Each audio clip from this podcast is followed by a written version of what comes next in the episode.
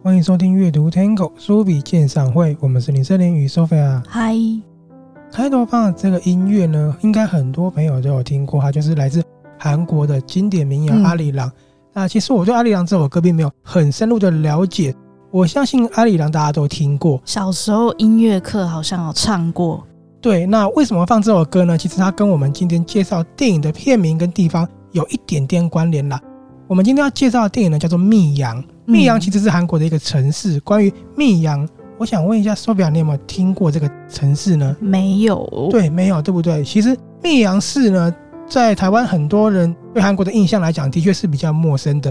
那其实如果你去查密阳，近几年为什么大家会拿出来讨论呢？是因为密阳发生了一件非常非常让人震惊而且很愤怒的事情，就是呢，嗯、很著名的密阳女中学生集体性暴力事件。那那是发生在二零零四年。有三位的女中学生呢，她是被将近七十名男子哦关起来，然后轮流强奸。这件事情呢，震惊了韩国社会。这三名女生呢，只有十六岁、十四岁跟十三岁而已。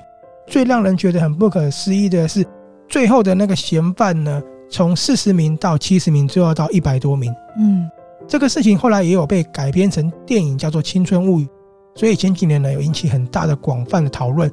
那关于这件事情呢，其实他必须要探讨层面有很多，比如说当时韩国警方对待这些女孩的态度也引起很大的舆论。那我们之后呢，会在特别呢做一个节目来介绍这一个事件跟改编的作品。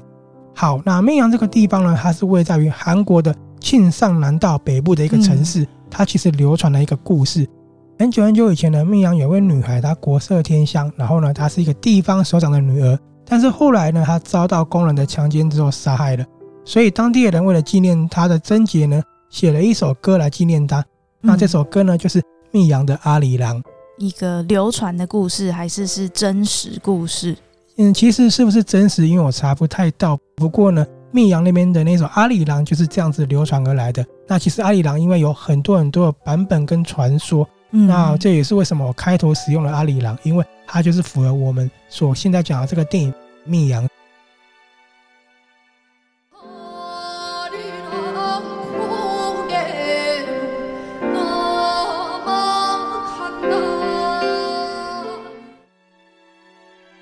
那跟大家说一下《密阳》这部电影呢，它的女主角呢是全道嬿。全道嬿，Sophia 可能比较少去关注到，对不对？因为你主要是看韩剧比较多。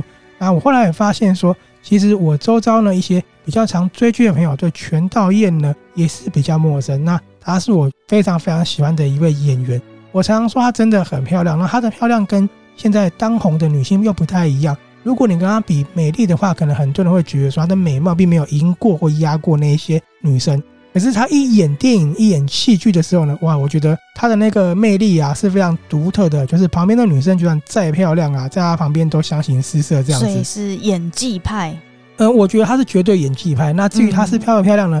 她的漂亮，我讲她是一种独特的一种美丽，嗯，很有个人魅力。对，因为你如果去 Google 她的照片，你会看到她跟我们现在看韩剧那些主流的女性的样貌，应该说打扮啊，等等是不太一样的。嗯、对，但是你看她的演技加上她的外貌结合在一起，我觉得非常非常的迷人。那我在这里呢，想要补充一下，全道嬿呢，其实她有跟今年大家非常广泛讨论，因为就是靠《梦想之地》拿下了奥斯卡最佳女配角的尹汝贞呢，演过两部电影。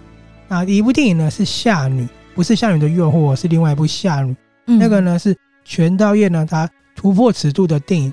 那部电影呢，她跟尹汝贞里面有非常漂亮的对手戏。啊，另外一个电影呢，是我之前曾经写过影评的《抓住救命稻草的野兽们》。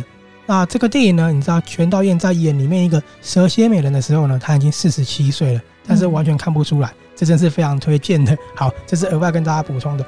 所以今天要介绍的电影呢，是全道嬿演出的。密阳，而且呢，全导演靠这部电影呢，一举登上了坎城影后哦，也是韩国史上第一人，非常厉害。其实我知道这部电影是他拿下影后的作品的很久很久了，可是我到后来才看，是因为我知道这部片其实是一个蛮虐心、蛮可怜的电影，嗯，所以我就想说，我不想要让自己看那么悲伤的电影。好，那这个电影呢，导演叫做李沧东。李沧东呢是一个韩国非常非常厉害的导演。或许呢，李沧东对于近期才关注韩国电影的朋友，没有《寄生上流》导演的名气那么响亮。可是我要讲哦，李沧东他可曾经是。大韩民国的文化体育官方部长，他在韩国地位是非常崇高的。当然，他的能，所以他当过文化部长。对，《密阳》就是他辞去文化部长之后的下一部作品。嗯，对。而且呢，这部作品跟他上一部作品呢，回归五年之后所带来的。那他上一部作品呢，拿下了威尼斯影展的最佳导演，很厉害，对不对？以他的实力来讲呢，欧洲三大影展他都入围过，也得过。那当然，韩国的三大影展。百想艺术大赏啊，青龙电影大赏跟大钟奖，你都知道嘛？他都有拿过大奖，地位自然不用在话下。所以呢，密阳出来的时候，自然备受影迷的期待也是非常高的，用的检视的程度呢，也都是高规格的。不过呢，李沧东他不但呢没有让喜欢他的影迷失望，而且还是带出了让大家更惊艳的高水准之作。不然你看怎么样可以扣关砍成呢？没错。所以呢，这个呢是他跟全导演合作之后，并把他推上砍成影后的电影。好，那这个电影呢，其实它是改编自韩国的一个作家叫李清俊的短篇作品。内容呢是讲一名母亲，她的精神崩溃之后呢，她大胆的传达出了对韩国基督教人士那些不带修饰的批判啊，更对上帝的存在啊，还有信仰价值观展开质疑。我在看的过程觉得，哇，李昌东其实还蛮大胆的耶，对韩国基督教人士的一些批判，然后进行很直接、很直接的一个传达。他让我们呢去反思说，信仰与现实的矛盾交互下呢，该如何去共存的。所以呢，你刚刚有听到我讲话，它主要呢是讲一个精神层面跟信仰层面的故事。嗯啊，其实我自己觉得它对一些基督教，嗯，有一个比较大的一个批判了啊。当然，并不是对所有的基督教，是对一些比较狂热啊，或是一个矛盾的地方这样子。好，那我现在就跟你讲这部电影的内容是演什么。好哦。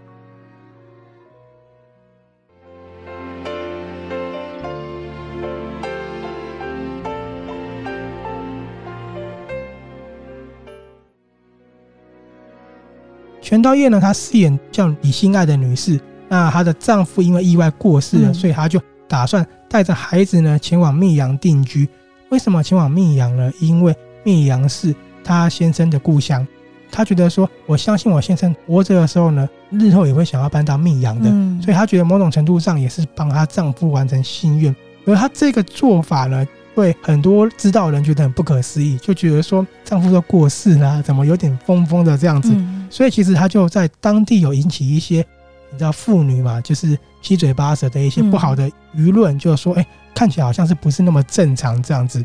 好，可是呢，李信爱呢，本来以为他到密阳呢可以追忆亡夫，然后呢展开新的生活，挥别首尔嘛。因为呢，他离开首尔之后，可以抛弃那些悲伤，也可以抛弃一些对他恶言相向的闲言闲语，比如说他的婆婆对他其实，嗯，你可以从一些小细节来看，对他没有那么好这样子。那却没有想到呢，新生活还没有完全展开，他的孩子就遭到绑架撕票了。你想想看，一个密阳对他来讲是一个比较淳朴的地方，然后呢，他觉得可以在这边把存的钱拿过来，然后展开生活。没想到孩子就被绑架了。他这里呢，其实有一句台词，我觉得还蛮发人省思的，因为里面呢，宋康昊大家应该都知道，宋康昊就是演《杀人回忆》的那个男主角，他演了一个角色叫金钟灿。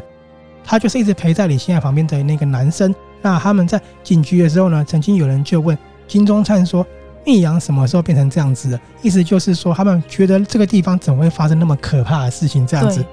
这个电影呢，其实并不是找凶手的故事，它主要呢是在围绕在李心爱情绪的转换跟信仰的冲击。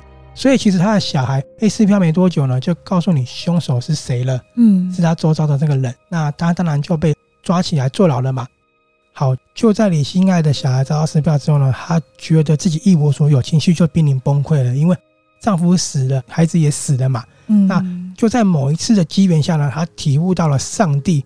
那她觉得说，哎，上帝可以抚慰她的心灵，所以呢，她本来是很行尸走肉的，突然呢就有了精神了。那那时候呢，她就像我们常看到那些真的很诚心奉献给上帝的那种人一样，是容光焕发的。所以她就开始投入宗教，对，很投入哦。然后呢，到哪里呢，都会说啊，我现在很幸福，因为呢，我心中有爱，上帝爱我这样子。那这时候他的状况其实是非常非常的好了，嗯，他觉得他有心灵的寄托了，就觉得说我已经有爱了，所以呢，我要做一件很大胆的事情。这个事情呢，其实让大家都有点劝阻他，就连教会的人都说：“你真的要这样做吗？”嗯、什么事情呢？就是你现在说我要到监狱里探监，跟他亲自说：“我原谅你了，因为我心中有上帝。”嗯，这件事情其实引起大家很大的紧张。你知道很讽刺的就是，就连那一些啊很狂热投入宗教的那些教会的人啊，因为呢，他们常常就说他要。放弃那些仇恨，嗯，他们要放弃那些痛苦。可是当听到他要做这件事情的时候，又怕怕的。为什么会怕怕的？怕他被冲击到。因为虽然说常常讲这些话，可他们并没有亲自经历过跟亲人的生离死别啊，嗯、对不对？他们又没有经历过说我的孩子被绑架、被杀害，对吧？嗯。所以一开始都说叫他要接受上帝啊，要忘记这个痛苦的时候，反而在他主动说我要去跟那个凶手说原谅他的时候，就产生了一个有点害怕、有点矛盾之处。但是呢，李信亚跟他说：“你们不用替我担心，我觉得我准备好了。我自己看的过程呢、啊，我觉得他们的害怕点是，他们怕李欣亚的信仰遭到抵触，就是如果去见到凶手，可能没办法接受，那建立的信仰可能就结束了吧，嗯、对不对？我自己觉得是怕这个啦。好，转折点就在这里。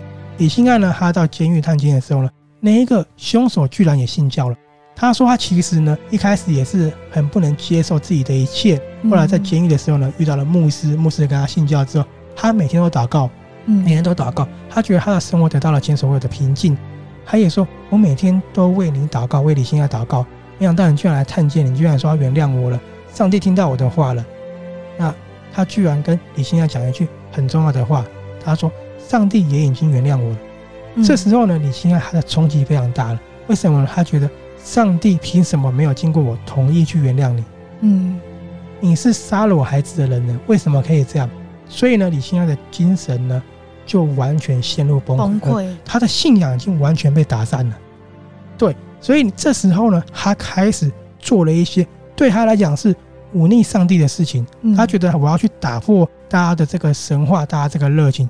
他做了什么事情呢？比如说，他试图以偷窃，因为他们不是都有说其中罪什么罪行嘛，对不对？嗯、他试图以。偷窃啊，或者是谩骂，还有他试着去色诱教会的那个牧师，这样子，他用各种方式去亵渎主，因为呢，他觉得信仰最终没办法带给他任何的救赎，嗯，所以最后李信亚呢，你看到他，你可以说他有点发疯了，有点疯癫啊，整个失魂落魄的，甚至呢，他自己剪去掉头发，整个人就是坠入在苦难之中，永远走不出来了。所以他想要报复上帝，对，所以呢，他用的方式就是去。忤逆他嘛，对不对？嗯、比如说，我们都说好不能有性行为，对不对？嗯、所以他试图的想要去色诱他，色诱那个教会的人，然后去亵渎上帝，这样他做了这些方式，嗯、或者是说他去偷东西。嗯，有一幕我觉得蛮经典的，就是当一个牧师哦在跟大家传道的时候呢，他偷偷跑进去，他们不都会放一些歌会唱歌吗？对，他把它换成一首歌，那个歌内容是你们都在说谎，都是假的。嗯，他就是故意给他们难看这样子，他等于做了很多去忤逆的那个方式。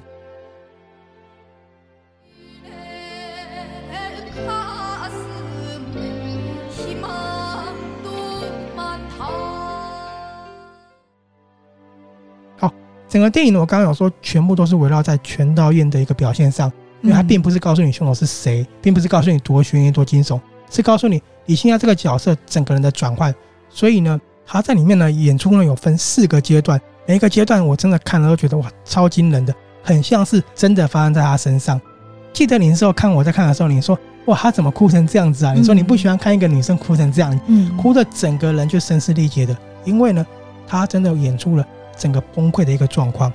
那分哪四个阶段呢？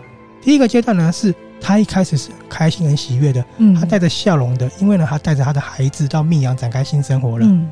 好那第二个阶段呢，孩子死掉之后的溃堤，就是你看到你说他哭得很伤心的那一幕了，大哭啊，啜泣，到最后呢，他是气愤，而且呢，灵魂早就抽离身体了。嗯，这一幕从哭到他哭不出来的时候，转折非常大，因为后来呢，其实在他小孩在丧礼的时候呢，他是哭不出来了。嗯，他已经太过于悲伤了，悲伤到婆婆嗯到现场的时候还大骂他，大骂他说：“你看你这个没血没泪的人。”孩子死了你也哭不出来，而且还讲说你克死了我的儿子，连我的孙子都克死。嗯，你就知道李信爱他已经是悲伤到无力去反击了。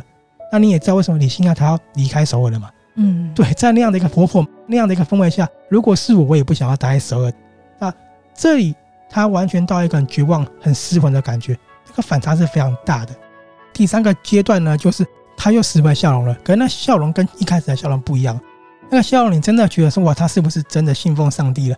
他始终带着微笑，始终说感谢主。那个笑容，我觉得不是一般人演得出来的，那是一种满足的微笑。嗯，对，这是第三个阶段。那第四个阶段就是我们最后讲的，他的信仰呢完全的崩溃，然后整个人就是有点类似呃歇斯底里的，或是有点疯，每一个大哭啊、怒火甚至发笑，都让你觉得看得很痛心。嗯，你看一个人可以把这四个转折演得那么自然，很像真的人生经历过大起大落一样，那个转换真的是太厉害了哈，怪不得他可以在坎城封后。整个电影呢，他的演技精湛呢，真的是你随时可以感受到那种绽放的那种感觉。我跟你讲几幕哈，我看的过程都觉得很紧绷，就很担心说他接下来的情绪会怎么样去做转换，或是做出什么样的行为。比如说呢，他在理发厅要剪头发，结果帮他剪头发呢，居然是杀他孩子凶手的那个女儿。这是真的，真的啊！我跟你讲为什么？因为呢，其实那个凶手他家庭状况也没有那么好。嗯，那他的女儿呢，也是常常在学校被人家欺负那一种。那我刚刚有说凶手是熟人嘛，对不对？嗯，好，所以呢，他就知道他女儿是谁。那他爸爸被坐牢之后呢，他也辍学了，然后就去学美容美发。嗯，所以呢，好巧不巧的就是，当他想要去剪头发的时候呢，金钟灿呢带他去理发店，结果居然是哪个凶手的女儿帮他剪头发。你就看到两个人在四目相接的时候，你就觉得哇。很紧张，嗯，很为接下来可能发生的事紧张，也很为李信爱担心他又会崩溃。还有呢，就是当他信仰瓦解的时候呢，教会的人还说什么？我们要为你信爱的同胞呢去祷告，让他走出苦难。嗯，你就看到有一幕哦，他远远的在窗外看到那些人去祷告的时候，他其实心里很愤怒的。他觉得说，这时候你还跟我谈什么上帝？嗯，他们凭什么去原谅凶手？那一幕呢？就那个镜头，你就看李心爱，看全导演那个演技，哇，真的是非常的厉害，也非常的折磨。那还有就是他剪去头发的那个眼神，他后来呢自己在家里拿剪刀把头发剪掉，那个眼神既压抑又无助。嗯。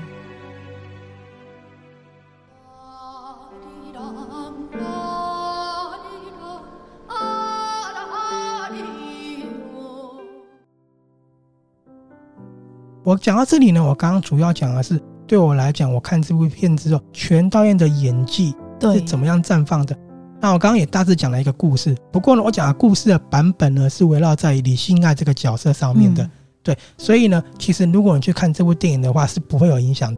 我只讲了女主角嘛，当然还有男主角嘛，对不对？嗯、男主角就是我刚刚讲的有国民影帝之称的宋康昊。嗯、宋康昊你一定知道，你只要 Google 他的照片就非常有名了。嗯，他在里面呢。演出的呢是喜欢李心爱的男生，他们怎么认识的呢？是因为当时李心爱他的车抛锚了，抛锚之后他要去密阳，那打电话求救的时候呢，就是宋康昊演的角色金钟灿呢带他们去密阳的，这是他们第一次认识，可是他之后呢就爱上他了。嗯，他这里呢有一句很经典的台词，李欣爱问金钟灿说：“你知道这里为什么叫密阳吗？”嗯，也问他说：“密阳是个什么样的地方？”好，这里为什么叫密阳呢？我等一下跟你讲李欣爱怎么讲的。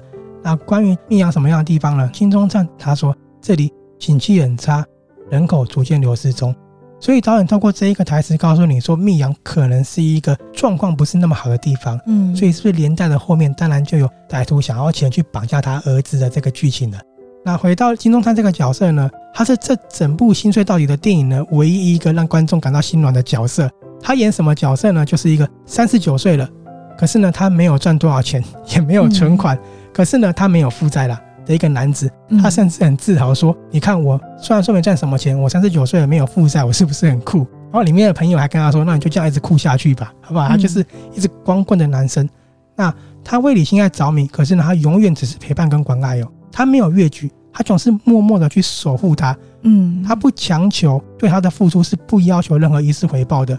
因为他知道李信爱他非常的脆弱，只能好好呵护，而且这个呵护呢，就成为他此生最棒的爱情了，永远跟在他旁边。当小孩过世，李信爱被他婆婆骂的时候呢，嗯，是李钟灿出来守护他的，可那守护他是很微微的，不是那种很激烈的说你讲了什么话之类的。你看了之后会真的就是觉得很开心，有这一幕。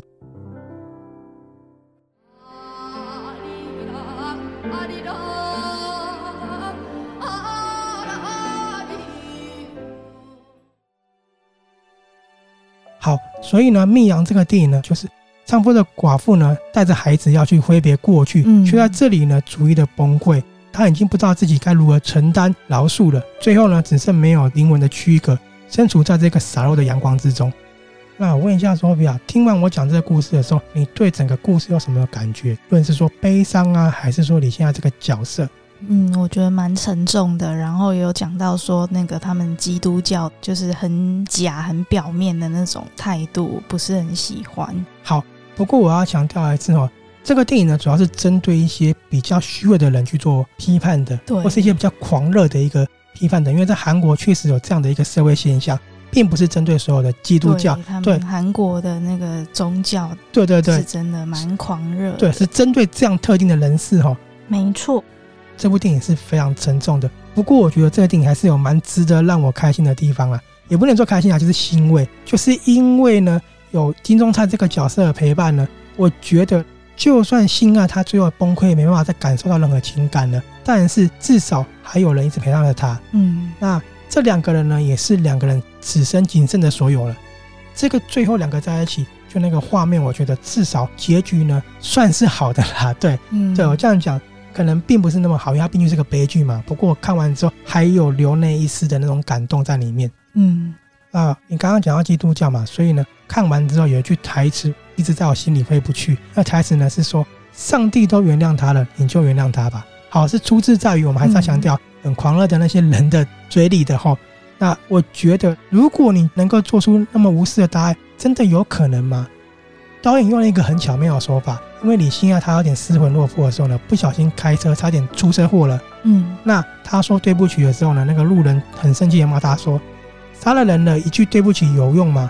对比那一句话说“上帝都原谅他，你就原谅他吧”，是不是格外的讽刺？对不对？对，我真的觉得必须要有经历同样苦难的人呢，才有资格决定是否放下跟原谅。嗯，这个呢，我也必须要讲哦，就是传达我的立场，就跟 face 是一样的，对不对？嗯，如果你一直强调说你有答案，你要去 face 的话，那你要不要问你自己有没有经历过相同的苦难呢？对不对？嗯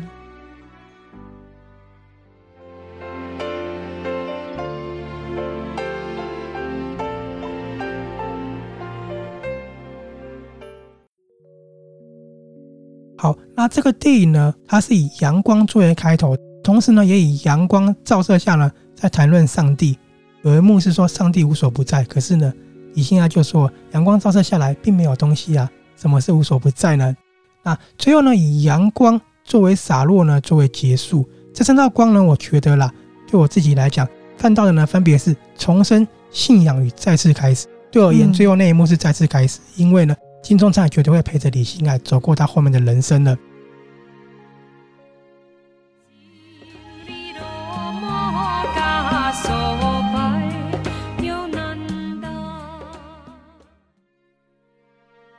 好，那我刚刚是不是有跟你说，李心爱有问金钟灿说：“你知道密阳为什么叫密阳吗？”对对，那当时金钟灿说：“我不知道。”我跟你讲，李心爱怎么讲的？他说：“密阳的汉字就是秘密的太阳。”嗯。所以他的意思就是，太阳之下或许会有秘密。那我觉得，其实每道光下面呢，皆有属于我们每个人自己的秘密。当一切摊在阳光下的时候呢，并非无所遁形，但是那个秘密只有你自己看得见。嗯。所以呢，什么是秘密的太阳呢？应该是问你自己说，在阳光中，你又会探视到什么东西呢？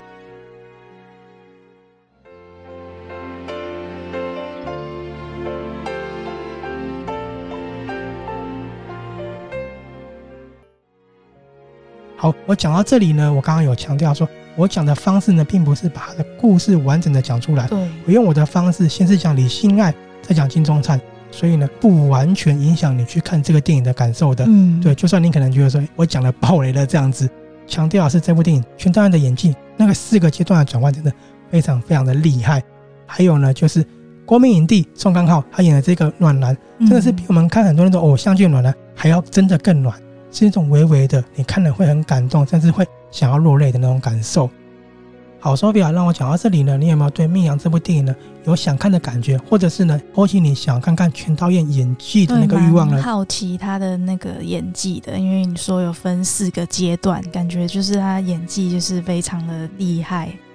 好，我再跟你讲一下全导演，补充一下他厉害之处哦。嗯，他得过六座青龙奖，四座大钟奖，三座百想艺术大赏，然后还刚刚说的以这一部《命阳》拿下了坎城影后。嗯，他在韩国号称得奖机器，是非常非常顶级的演员。只是他演的作品呢，不是我们现在许多人会追剧的那种作品。嗯，所以在我这样补充之后，你有没有觉得他超厉害的？也得太多奖了。对，那为什么我今天要特别做这一集呢？就是因为他真的很厉害。尹汝贞呢，她拿下了奥斯卡最佳女配奖之后，嗯、开始引起大家去看她作品的一个热潮嘛。既然如此呢，所以呢，我想要介绍全道嬿这个演员呢，给大家去认识认识，然后去重温他的作品。那接下来在今年底跟明年呢，也会有他的电影会上映，而且呢是集结更多的演员。嗯，那同时呢，也要讲一下。如果你喜欢尹汝贞的话呢，因为他的梦想之地最近真的是大家都在讨论嘛，你也可以去看他跟全道嬿一起演出的电影，有《夏女》，还有《抓住救命稻草的野兽们》。那关于《抓住救命稻草的野兽们》呢，它是改编自日本哦，它是韩国电影，可是改编自日本的小说。嗯、那在我们阅读 Tango 书笔鉴赏会的粉丝团上面呢，也有这篇的影评。好，那关于《密阳》呢，也在我们的粉丝团上面有完整的文章介绍哦。没错。最后呢，再跟大家补充的是，嗯，全道嬿拿过六座青龙奖、四座大钟奖、三座百大异想奖，这些奖项他当之无愧。然后呢，密阳就是让他在坎城丰厚的作品哦。好，我们是阅读 Tango 书笔鉴赏会的林森林与 Sophia，今天呢就在这一首阿里郎跟大家说再见了，我们下次见，拜拜，拜拜。